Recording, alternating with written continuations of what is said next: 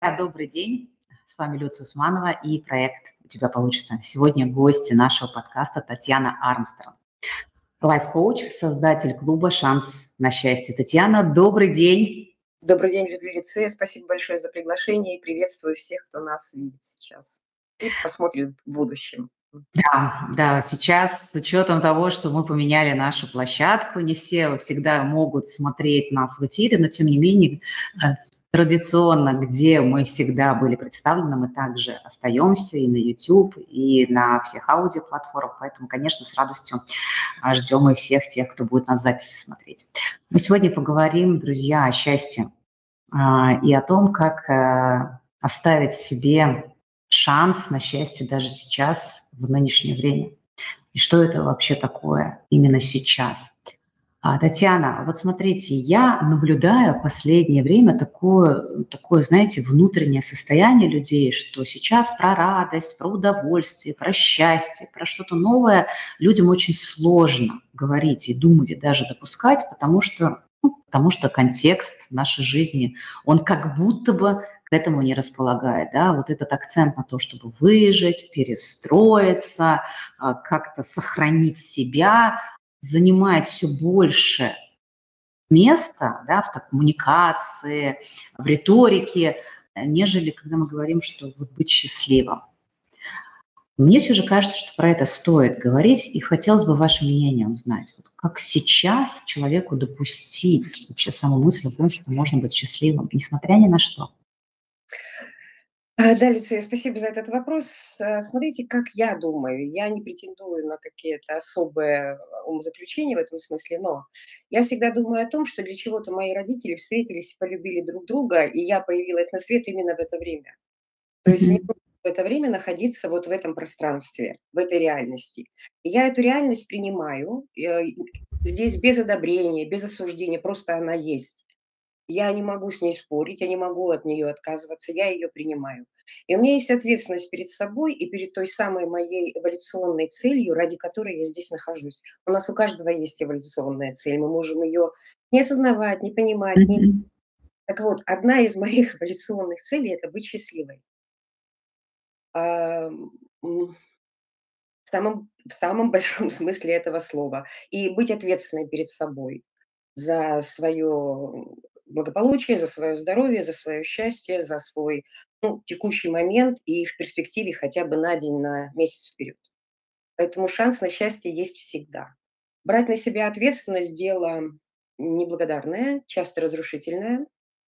А, я сейчас не говорю про равнодушие и про а, отстраненность и изоляцию, но в какие-то моменты, особенно информационная изоляция, она очень полезна, я бы даже сказала, крайне полезна. Займитесь собой, Займитесь своим настоящим, промониторите прошлое, в будущее далеко заглядывать не надо, но вот как вы себя сейчас ощущаете? Я сейчас счастлива, если нет, то почему?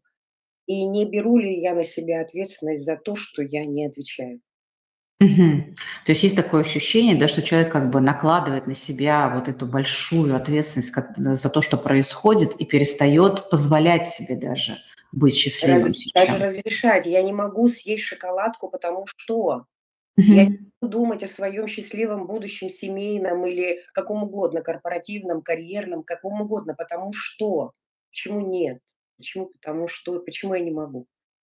Это не стыдно, это даже приятно, я бы сказала. Да, вы знаете, я сталкивалась прямо с такими и постами в социальных сетях, и как будто вот в таком диалоге, знаете, который вот, ну, фоном звучит, что ну как я могу быть счастлив сейчас, э, когда такое, да, и поэтому вот эта какая-то опаска, она сейчас вот стоит, да, что подумают люди, как вообще э, стыдно наслаждаться жизнью, э, думать о себе, о своих каких-то заботах, когда вот это все. Но в этом смысле я с вами полностью согласна, э, потому что это даже, наверное, какой-то комплекс Бога, да, когда мы берем на себя ответственность за такие процессы, на которые мы никак не влияем. И в этом смысле наша ответственность как раз заключается в том, что я могу сделать со своей жизнью и с жизнью тех, кто меня окружает. Хорошо, ага.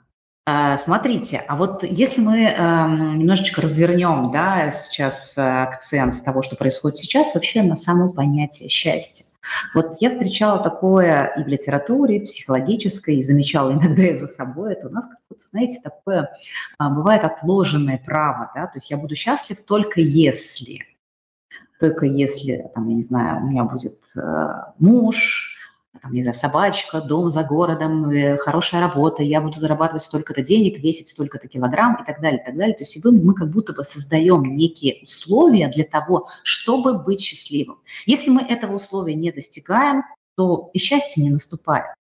Вот в вашей картине мира, в вашем клубе, в том, чем вы занимаетесь, есть ли какие-то критерии счастья или все же это состояние, которое которое не зависит от этих условий. Это безусловное состояние. Люция, я хочу, чтобы понятно было, а, э, эм, без мистицизма, без эзотерики, без каких-то вот таких понятий, не потому что я их не принимаю, а я здесь и сейчас, вот в этой реальности. Вот, вот, mm-hmm. вот мое кресло, вот, вот Люция. Отложенное счастье, да. Условия, если часто бывают а, не личные, они бывают а, социальные, социально одобряемые, одобряемые семьей и так далее, или а, заданные себе в рамках невозможных каких-то целей. Но если я не счастна сейчас, то у меня есть сейчас. У меня крыша над головой, у меня очень хороший вид из окна, у меня стоят живые цветы. Красивые. Как я могу быть несчастна? Какие у меня могут быть туда, простите, претензии? Я сыта, одета, обута. А если я чем-то недовольна, надо посмотреть, чем, собой, людьми, и вот с этим тогда уже работать. А счастье, оно, безусловно, это абсолютно, для меня счастье в моей картине мира, это абсолютное принятие без одобрения и осуждения того, где я сейчас нахожусь, этого мира. У меня нет другого глобуса, у меня нет другой вселенной, у меня есть то, где я нахожусь сейчас, и я принимаю это с благодарностью. Мы забываем благодарить. Знаете как? Мы идем в церковь, ну, православная в церковь, а, а, другие конфессии в свои храмы. Мы идем, когда нам нужно о чем-то попросить. Mm-hmm. Я не воцеркленный человек, я православная, но все же вот такой яркий пример, я думаю, он будет э, понятен. А, мы идем попросить, и туда мы обращаемся, дай, дай, дай но крайне редко обращаемся с благодарностью. Спасибо за то, что у меня есть сейчас. Спасибо, что ложку подношу к рту своей рукой. Спасибо, что хожу на своих ногах.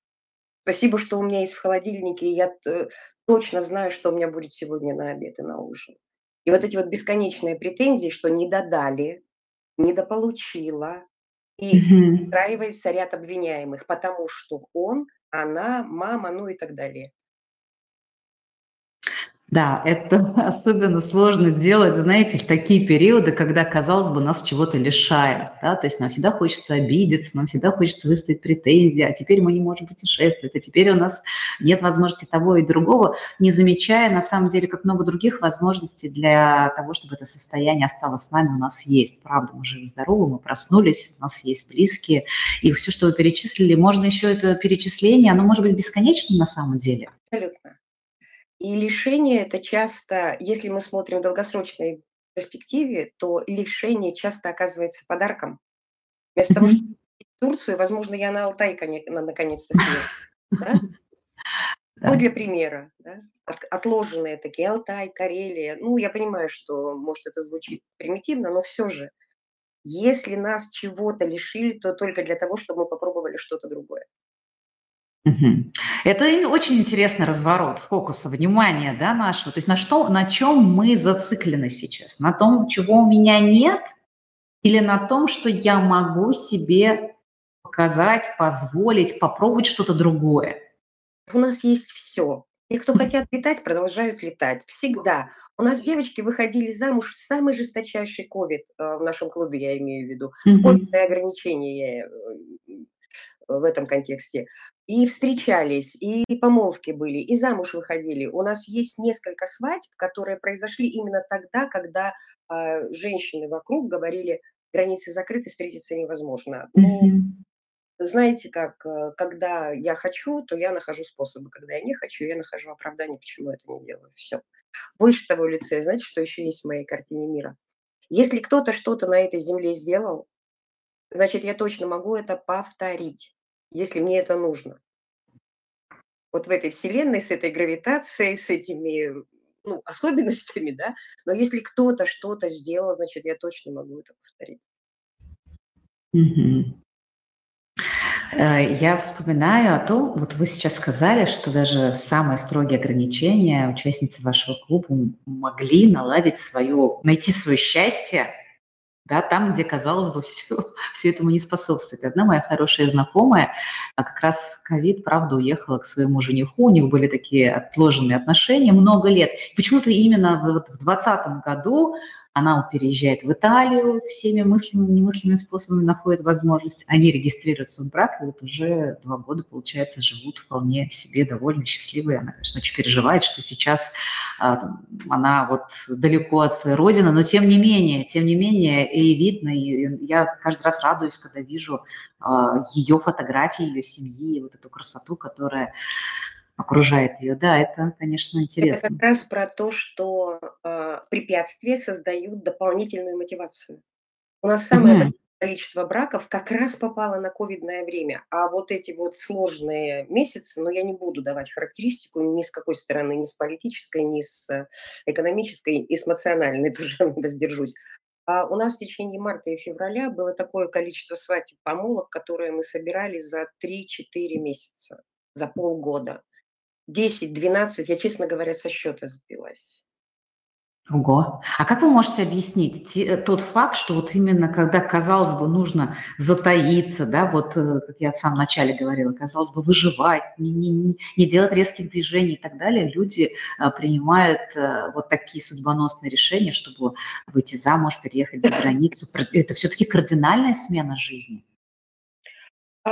Тут может быть разный гендерный заход, да. Часто бывает у девочек такая ситуация, ну, спастись, да, спастись, уехать, вот это вот. А мужчины-то тут проявляют как раз свои самые те качества, которые в обычной, скажем так, условной жизни у них не было возможности проявить. То есть тот героизм, то лидерство, то, э, тот принц, да, который мчится куда-то и спасает, наконец, эту свою принцессу. Вот то, о чем вы сказали, что как раз ваша, ваш, э, то есть жених вашей подруги, он принял mm-hmm. решение тогда, когда это перестало быть доступным. Mm-hmm. То есть, ну я проявлю сейчас свои вот эти вот качества, как это мне недоступно, то есть у мальчиков же это то, тоже срабатывает. Защитить, оберечь, спасти, добиться того, что невозможно. Да, это интересно. Как невозможно, да. А, Татьяна, расскажите нам, пожалуйста, немного про свой клуб, почему у него такое название? И что объединяет тех людей, которые к вам приходят, зачем они приходят? И как вы помогаете, как вы даете возможность людям не упустить свой шанс. Ну, клуб– это сообщество женщин, и в нашем проекте женщины 45 а, плюс, а, ну, вообще моя любимая аудитория – это 50 плюс, это самая позабытая, заброшенная и часто социально неподдерживаемая аудитория. А, у нас есть девочки за 30, ну, 40 э, плюс совсем. Мы их в нашем проекте называем тинейджеры, потому что они очень умные у нас такие девочки-тинейджеры.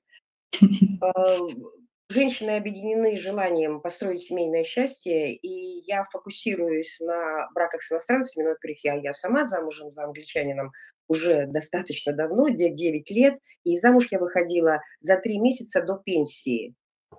Понимаете, да? То есть в 54 года, за 3 месяца до того, как мне исполнилось, как я добралась до пенсионного возраста, я вышла замуж.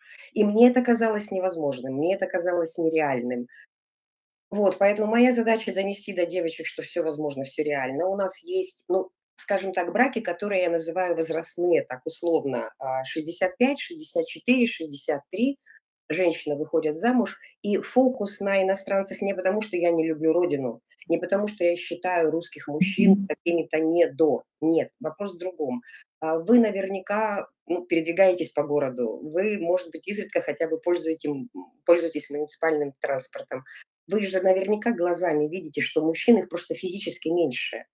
Например, ну, да. в Москве на миллион мужчин а, на миллион, э, то есть э, разница гендерная миллион, на, на, миллион мужчин меньше, чем женщин, извините, запуталась. И это видно глазами, особенно вот в этой категории, 40 плюс, 50 плюс, я уже не говорю про 60 плюс. Mm-hmm. А это не возраст дожития, как нас называют после выхода на пенсию. Вы женщина молодая, вы еще этого не понимаете, но когда получаешь 55, ну пусть даже сейчас 57, 58, я не слежу за пенсионной системой в России, но все же я получила пенсионное удостоверение в 55 лет, Mm-hmm. Как я уже сказала, за три месяца до этого я вышла замуж. И открыв пенсионное удостоверение, я прочитала, что мне назначена пенсия по старости. Вы понимаете, как это? Ну, я употреблю даже такое слово «шарахает». Конечно. Тем абсолютно э, внутренне, ну, эмоции, психика, ну, как это сложить с собой, что я старуха. А в Европе мы, мы работаем с европейскими странами, мы не смотрим на США, Канаду, Австралию, а в Европе, поскольку пенсионный возраст 67 во многих странах, для мужчин и для женщин, то в 50 они себя считают, ну, если и не юнцами, ну, вполне себе жизнеспособными. Да, я понимаю, о чем вы говорите, это удивительно, конечно. Поэтому а, объединяет нас желание быть счастливыми. А, стать счастливой можно любым способом, но для женщины с ее заложенной природой моногамией, а, стремление иметь партнера, стремление быть, э, желание быть счастливой именно в партнерских отношениях. Mm-hmm. А для женщины партнерские отношения – это брак, давайте не будем лукавить, да, нас не устраивает, а давай поживем вместе, а давай там посмотрим – нам нужны крепкие, прочные отношения. Вот, и именно поэтому мой фокус и фокус нашего проекта направлен туда, на мужчин-иностранцев. У нас на самом деле около 80 браков, и за 4 года мы не гонимся за количеством. mm-hmm. мы будем считать предложение, мы легко отказываемся от предложения. Если нас мужчина не устраивает, у нас есть девочки, которые пятерым минимум мужчинам отказали. Вот такие. Mm-hmm. То есть, такие. Да, нам нужно найти своего, который отвечает моим, ну, это не виш-лист, да, мы не относимся к мужчинам как к домашним приматам, да, нет, ни в коем случае. Но все равно есть, конечно же, желание и к ценностям, и к образу жизни, ну, в общем, по очень разным параметрам. Слушайте, мне так э, интересна эта тема. Почему? Потому что я обожаю путешествовать, особенно по Европе. И вот сейчас я очень сильно страдаю от того, что все меньше пока таких возможностей есть, но надеюсь, что они все равно будут присутствовать в моей жизни. Так вот, то, на что я обращала внимание, мне очень отзываются ваши слова про возраст и про ощущение счастья в этом возрасте. Самая кульминационная история, которую я слышала про браки а, в моей любимой Италии, это была моя знакомая хорошей, а, мама в 82 года вышла замуж я просто, и дочь, дочь 58 лет говорила, боже, боже, как же там 82 года, зачем она? Я говорю, так ты радуйся, у тебя такая потрясающая мама, вот у нее новая жизнь, и это было безумно красиво, это свадьба, на открытом пространстве, и вот эти взрослые люди, которые друг друга держат за руки, это очень трогательно, это очень красиво, и это правда, мне кажется, необходимо всем нам сейчас – не в плане даже сейчас нынешней ситуации, а вообще для того, чтобы посмотреть, как бывает, и то, что вы делаете, то, что вы показываете, и даете возможность людям приобщиться к этому, и просто посмотреть со стороны, как это бывает, это очень, это очень классно, да, как срабатывает зеркальные нейроны. Начинаешь на себя смотреть, думаешь, а что мы это тоже так можем. Мы можем к этому стремиться, к тому, что счастье доступно в любом возрасте. И такой элемент счастья, как гармоничные отношения, точно доступен. Э, и это правда не возраст дожить или какой-то, неважно сколько лет, важно вот это внутреннее состояние. Я каждый раз просто с таким удивлением смотрю на то, как э, люди за границей живут и воспринимают свой возраст. Это очень сильно отличает, конечно, от нашего менталитета. Угу. Да, абсолютно другие параметры оценки, да все иначе. Я не говорю лучше, хуже. Абсолютно. Просто по-другому. А, Татьяна, а вот скажите, пожалуйста, с какими самыми большими сложностями сталкиваются ваши подопечные участники вашего клуба, когда вот приходят а, к вам с таким запросом? То есть с чем больше всего приходится работать? Я предполагаю, что наверняка для того, чтобы все же решиться, наверное, нужно какую-то внутреннюю работу с собой провести. Вот. Страхи страхи. Какие страхи? Страхи, ну, вы знаете, самый популярный страх, а, с которым мы сталкиваемся, я сталкиваюсь во время открытых, э, мероприятий и с девочками, которые уже приходят. Я всех девочками называю, неважно сколько.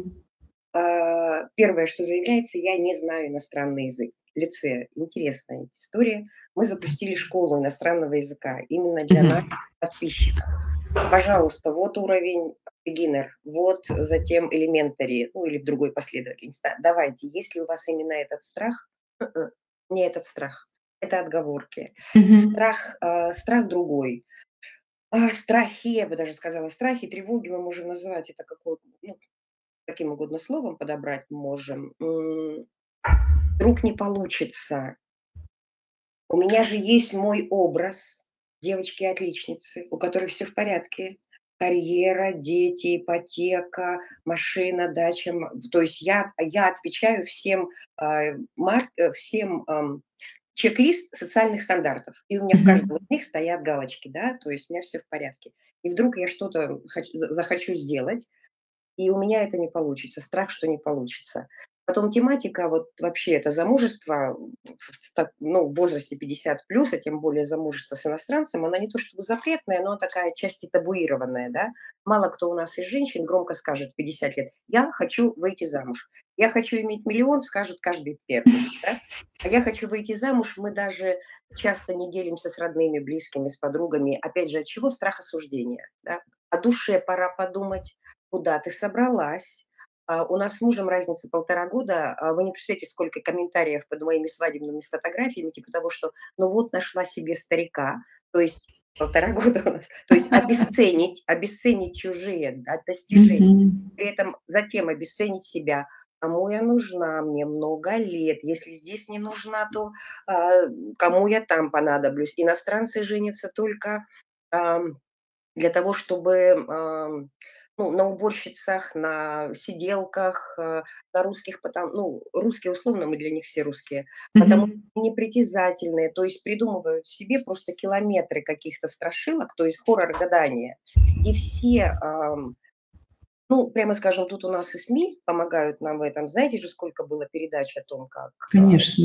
неудачно замуж вышли, и сколько Мгм. историй в интернете. И вот эти вот отрицательные, когда истории, они так хорошо поддерживают, да, именно отрицательные. Ну вот так ей надо, а я вот так не хочу.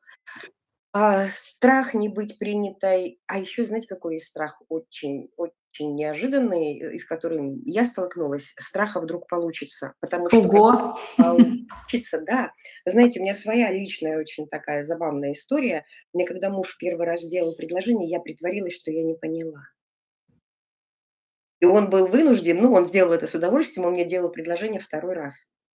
Потому что я не пони когда я поняла, что мне сейчас делают предложение, и с этим же надо что-то делать, Мгм. есть та жизнь понятная, формализованная, а тут же опа, другая страна, язык, а, семья. Чем я тут буду заниматься? Буду ли я принята? То есть вот есть и такой страх, а вдруг получится. Это удивительно. А вот нет ли в этом, Татьяна, того самого запрета на счастье? Вот когда мы, мы с этого и начали диалог, да, опять же, сейчас он все больше, да, просто потому что контекст.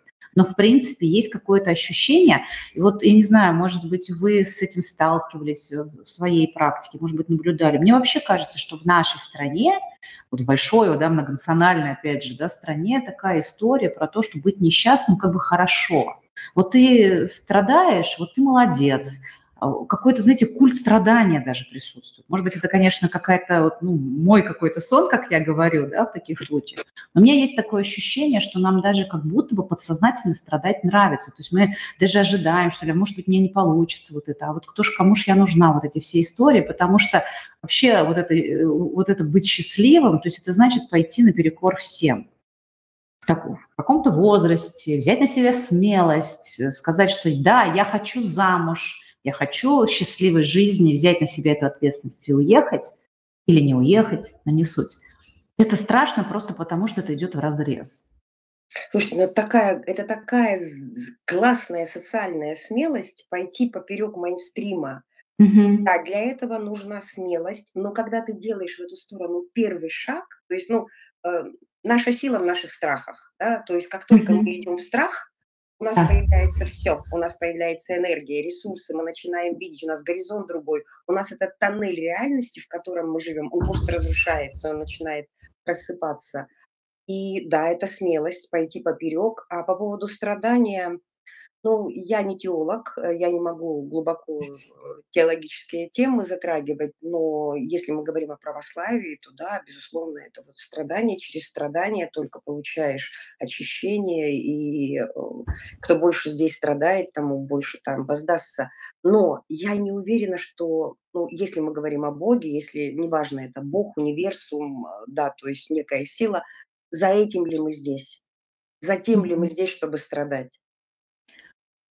Мне даже кажется, что здесь больше какой-то уже социальный аспект имеет место. Уже, э, если мы даже не говорим там в привязке к каким-то религиозным аспектам, то какой-то уже социальный такой паттерн, он есть. И вот, скорее всего, вам, э, вот эти страхи, они в том числе, вот как вы говорите, да, там человеку страшно, что получится, что на самом деле, что правда я такая вот востребованная, такая интересная, что мне сделали предложение. А как вы помогаете своим, а, подопечным справляться с этим? Что вы с ними совместно делаете? Какие, может быть, практики вы проходите? Чем вы занимаетесь, чтобы больше этого драйва, энергии, смелости появилось, заглянуть этому страху в глаза и начать действовать. Если коротко, мы делаем только одно: мы разрешаем себе перестать быть хорошими и удобными девочками. Это так, та еще задачка. Да, вот, а, и как раз здесь появляются все ресурсы: и смелость, и принятие с своих сторон, и, э, ам, и тут же фоново появляется: "Да почему я не могу-то? Я могу. Тем более я хочу". То есть мы выпускаем, а, ну, выпускаем демонов, мы этих ангелов своих выпускаем наружу, те, которые сидели сложив крылышки, а мы им говорим: "Лети, тебе можно". Да, вот в этих теневых, в этих теневых аспектах личности очень много энергии.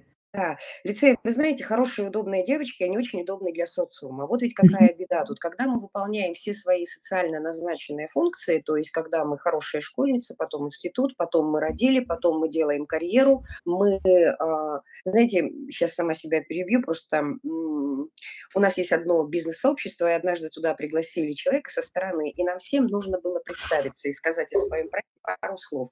И я сказала так, что я занимаюсь тем, что я вывожу а, трудовое население из России, подрываю трудовые ресурсы России. Потому что кто у нас работает? У нас работают женщины 50 плюс. Да?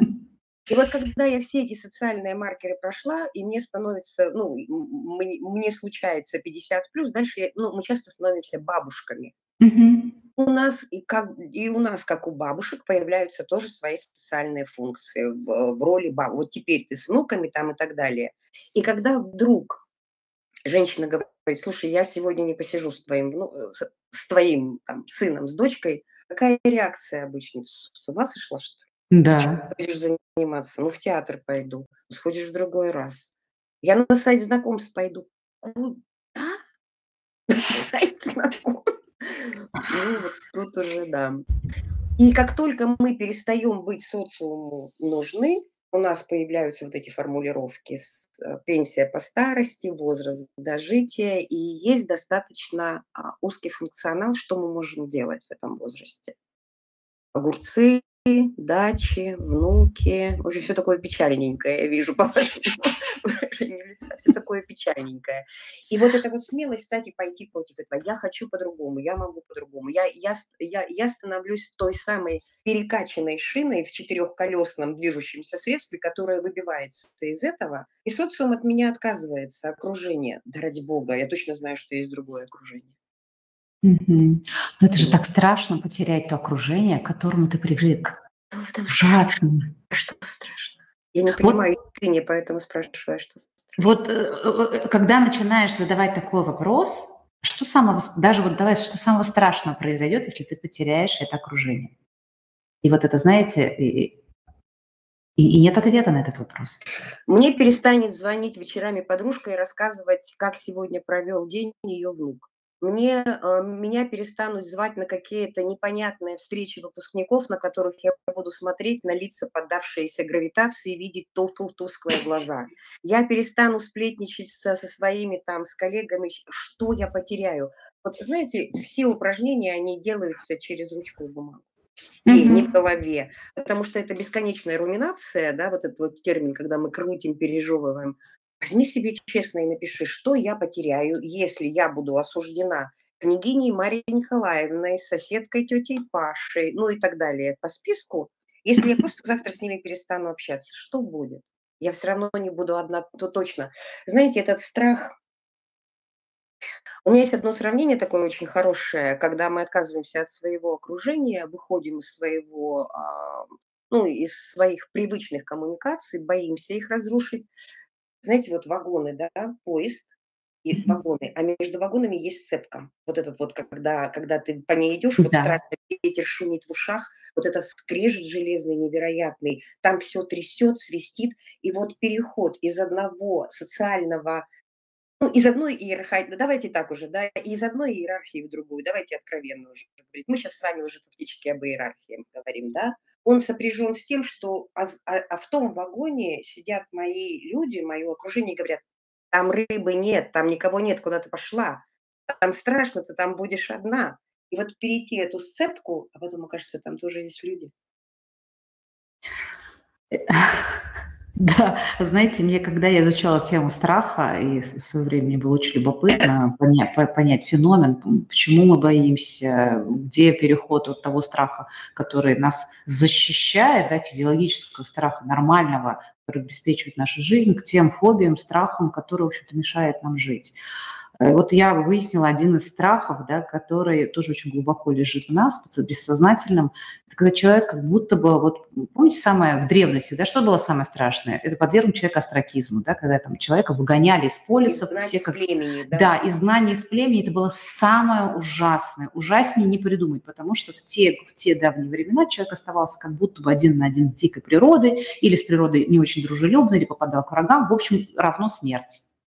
То есть и вот это вот, видимо, настолько глубоко в нас сидит, что когда мы от, э, пытаемся отсоединиться от привычного, нам кажется, что мы, нас там не будет.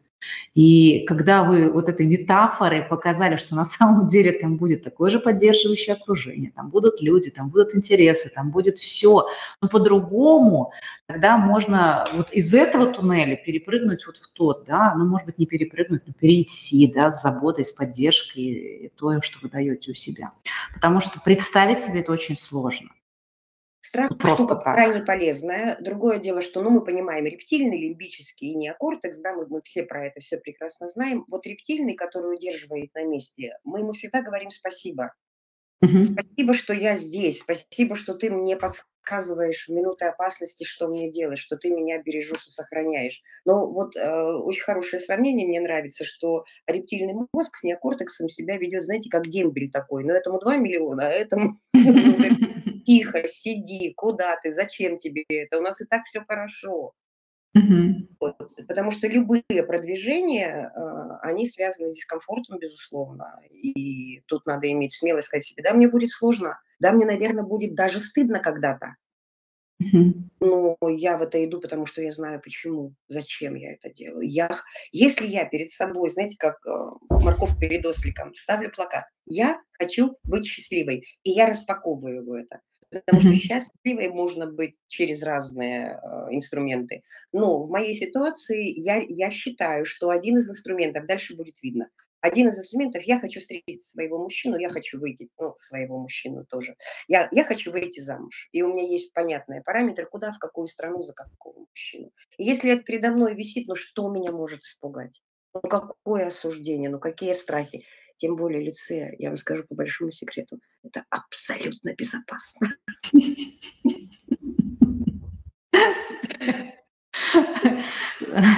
Знаете, если говорить про иммиграцию, то у меня было там, два диалога именно про иммиграцию, да, когда человек переезжает в другую страну и сталкивается с тем, что ему сложно, то, как говорили, язык, окружение, все по-другому. Да? Но это, и, и речь шла о том, что если, например, есть к кому или есть, например, там работа, есть что-то, что хоть как-то тебе эту жизнь позволит благоустроить, будет легче.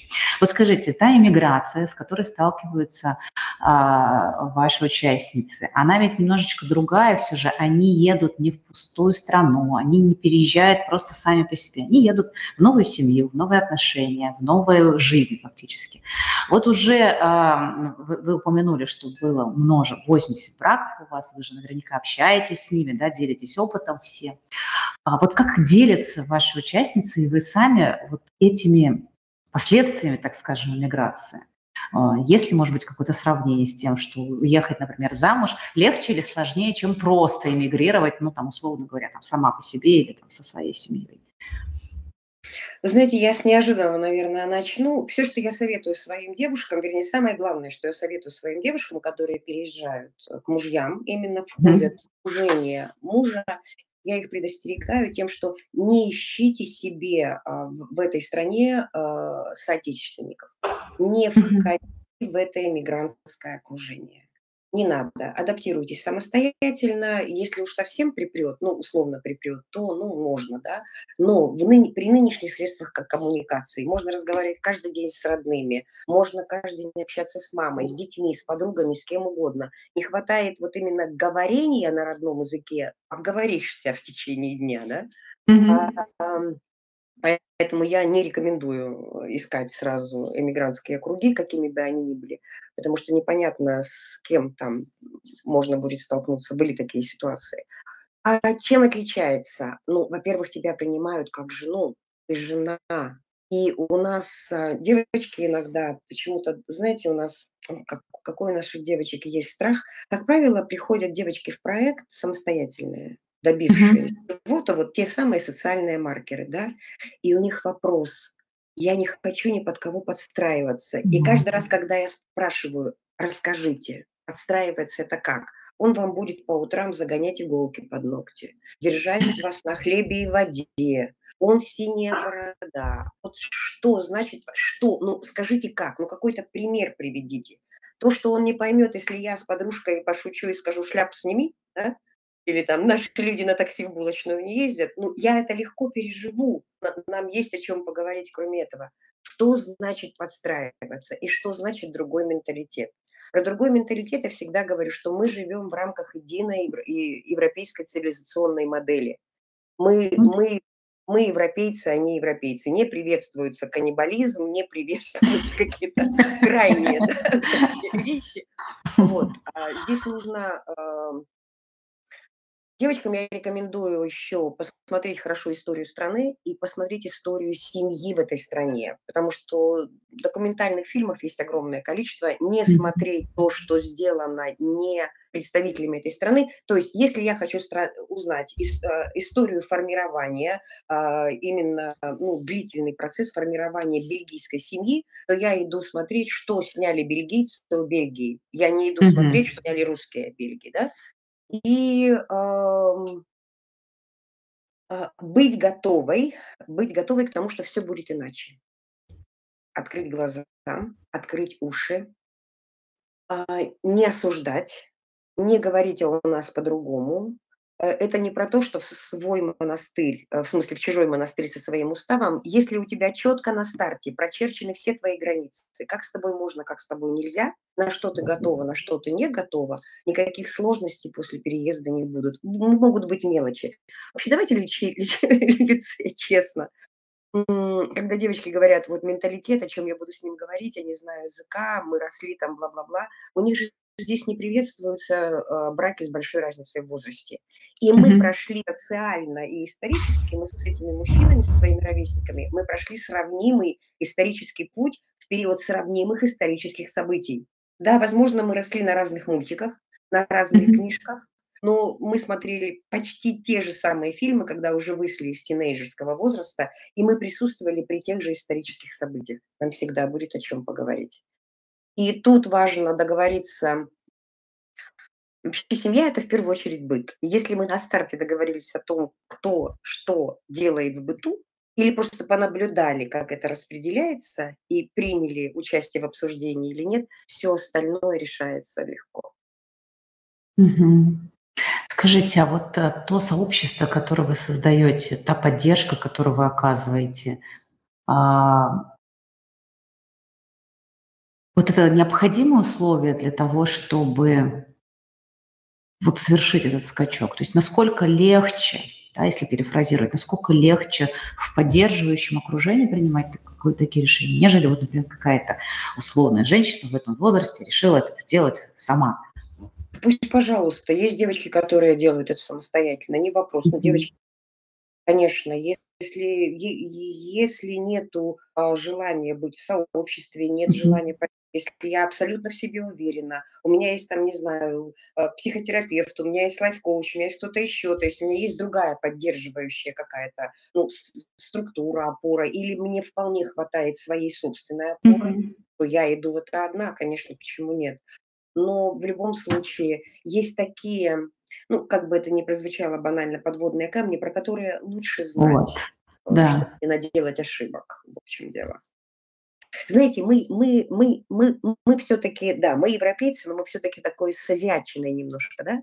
Мы немножко рисковатые, да?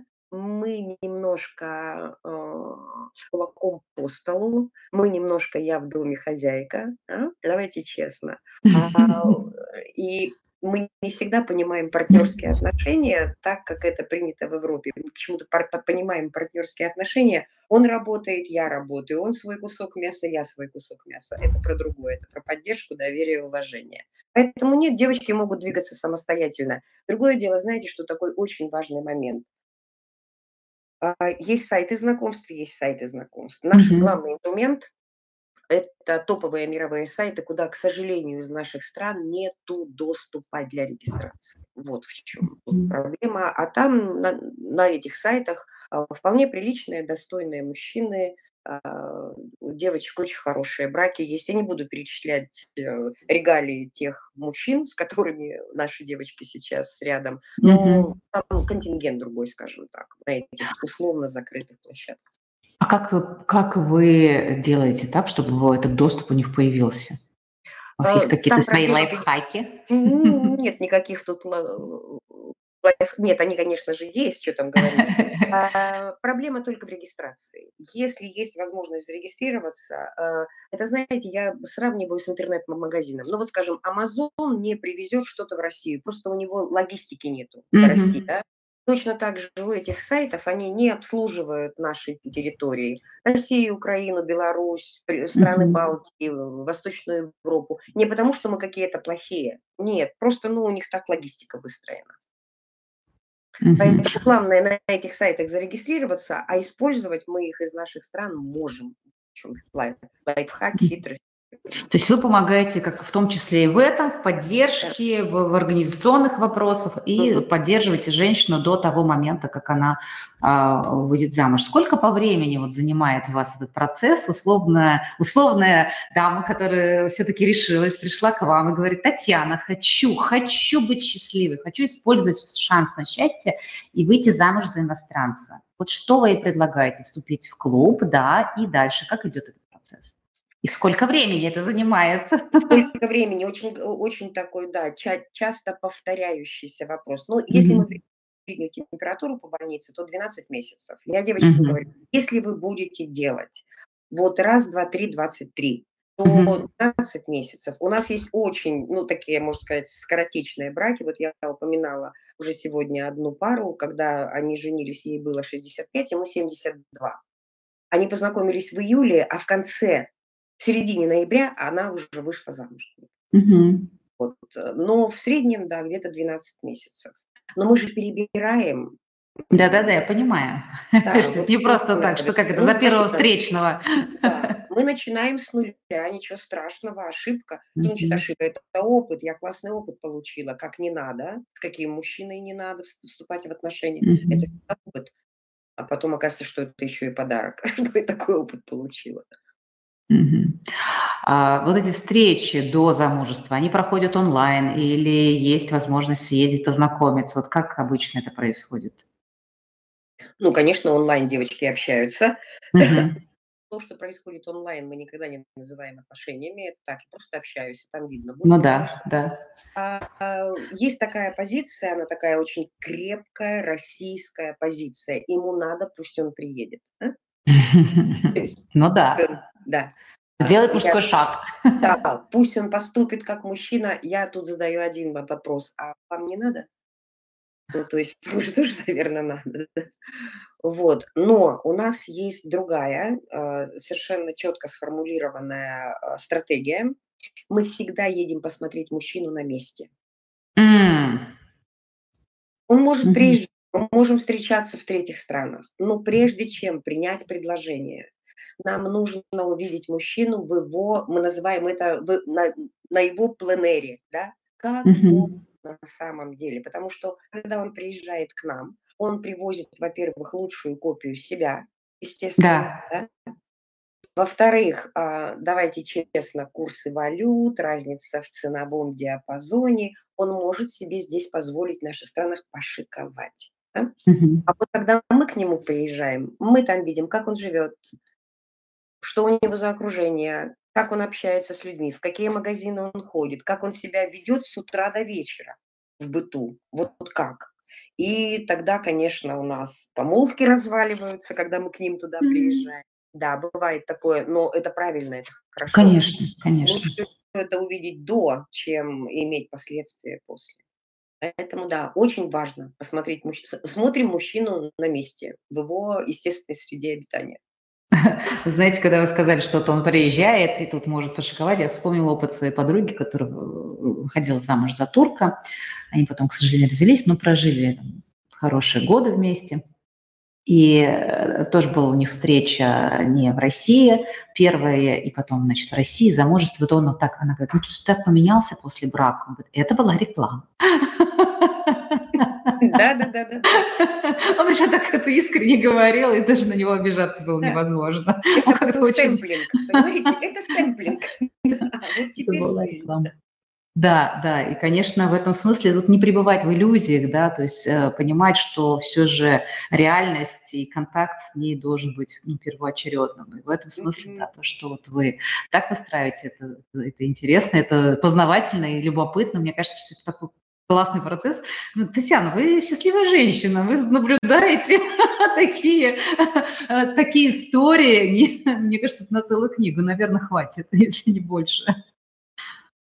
Да, очень интересно. Есть, знаете, такой сериал, снимался он, кино, эм, канал «Домашний». Э, mm-hmm. Он так и назывался «Замуж за, замуж за рубеж». «Замуж за рубеж». Mm-hmm. Там очень истории очень разных. Каждый, э, внутри одной серии там могло быть две-три истории. Кстати говоря, может быть, наши зрители, те, кто сейчас смотрит или попозже будут смотреть, э, если вдруг решите посмотреть этот, он небольшой сериал, обращайте mm-hmm. внимание, кто режиссер а, той или иной серии, и насколько по-разному вот эти mm-hmm. истории мужчины и женщины. Это невероятное что-то.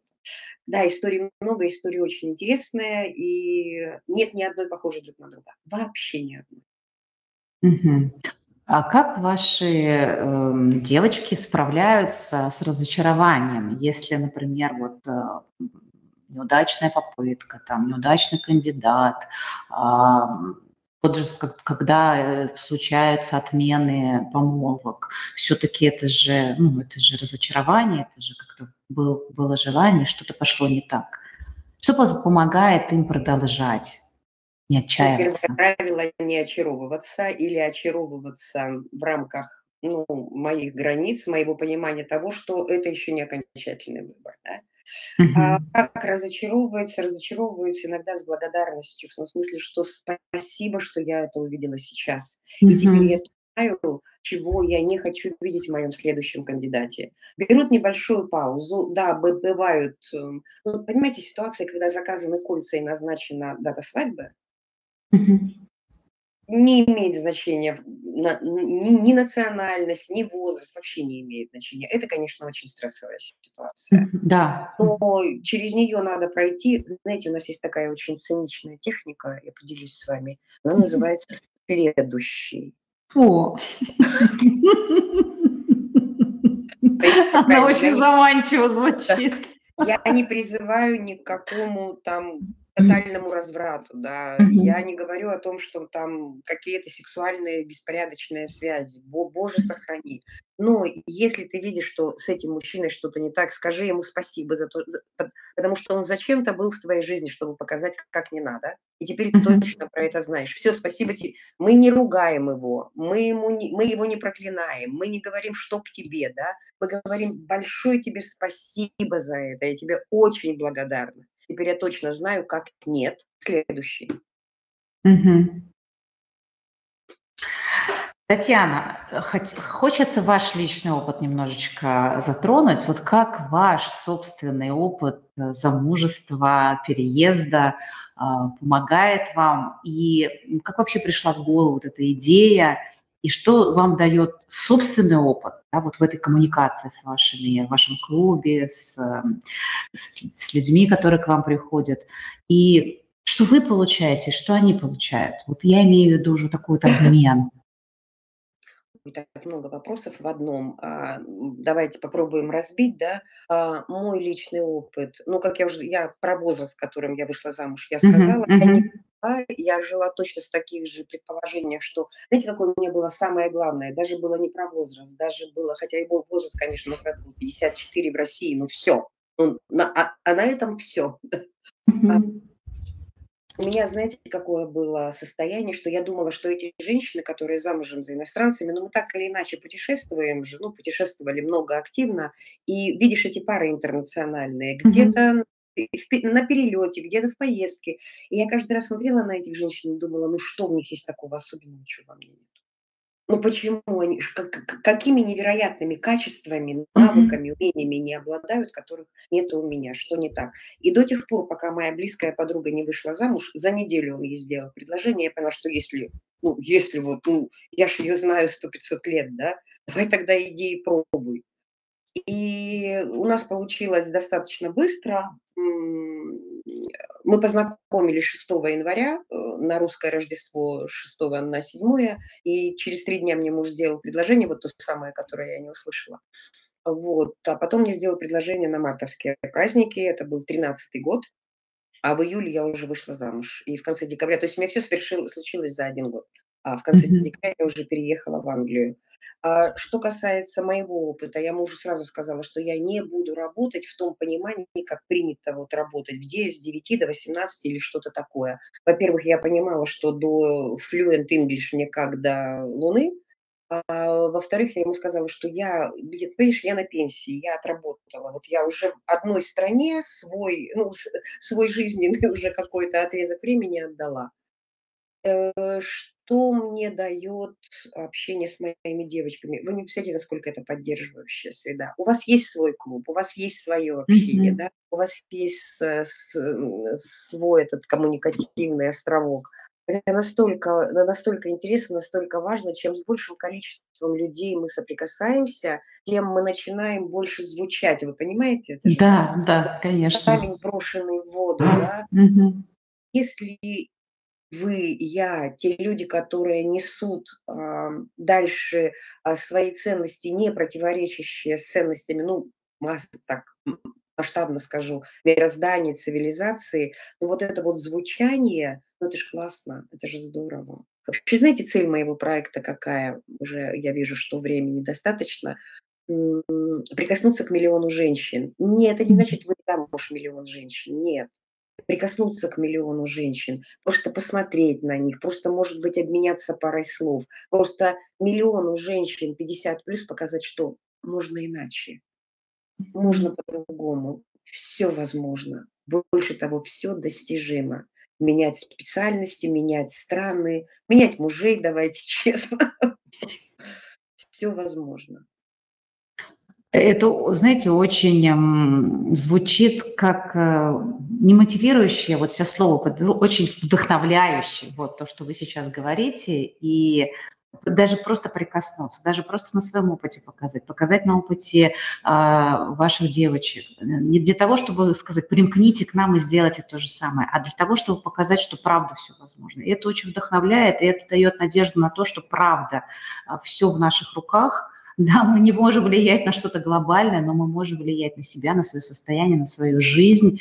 И вот вдохновившись опытом таких же, как я, разных, безусловно, но таких же в какой-то степени людей мы получаем надежду, веру и поддержку в том, что мы тоже можем что-то. Мне кажется, сейчас вообще время сообществ, время а, коллаборации, коммуникации, поддержки, потому что ну, очень сложно в одиночестве э, сделать какой-то большой шаг. Как только есть вот это поддерживающее окружение, а это не всегда наши близкие друзья и семья, ну, будем, опять же, да, правде в глаза смотреть, по-разному это происходит, но благодаря таким коллаборациям, благодаря таким сообществам происходит что-то красивое в этой жизни. И тот проект, э, о котором вы сегодня нам рассказали, то, что вы делаете, для меня это очень красиво и вдохновляюще. Спасибо, и как-то вот такое надежда, тепло рождает сердце. Спасибо вам огромное за это. И спасибо за этот эфир, наполненный э, радостью, счастьем и верой в то, что все будет хорошо.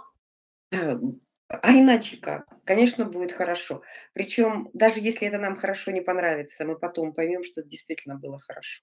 Да. Нам каждый раз дают это хорошо, но мы не всегда его сразу ценим. Не всегда благодарим за это хорошо. Вам спасибо огромное. Мне очень было приятно, необыкновенно приятно ваше приглашение. Мы переносили не, несколько раз по разным причинам, но мы да. наконец... Спасибо за ваши вопросы большое. Вот. И... Спасибо вам. Э, что я надеюсь, что до новых встреч. Мне прям очень любопытно и интересно поговорить с вами о других аспектах. Если вам будет интересно, мы вас позовем еще раз к себе. С удовольствием. С удовольствием с вами пообщаюсь, с вами и с вашей аудиторией. Спасибо. Спасибо, Татьяна. Всех благ. Пусть у вас и ваших коллег все получается. Друзья, а с вами да, до новых встреч. проекте, в ваших Спасибо. начинаниях. Да. Спасибо большое. Спасибо. Всем пока. До свидания.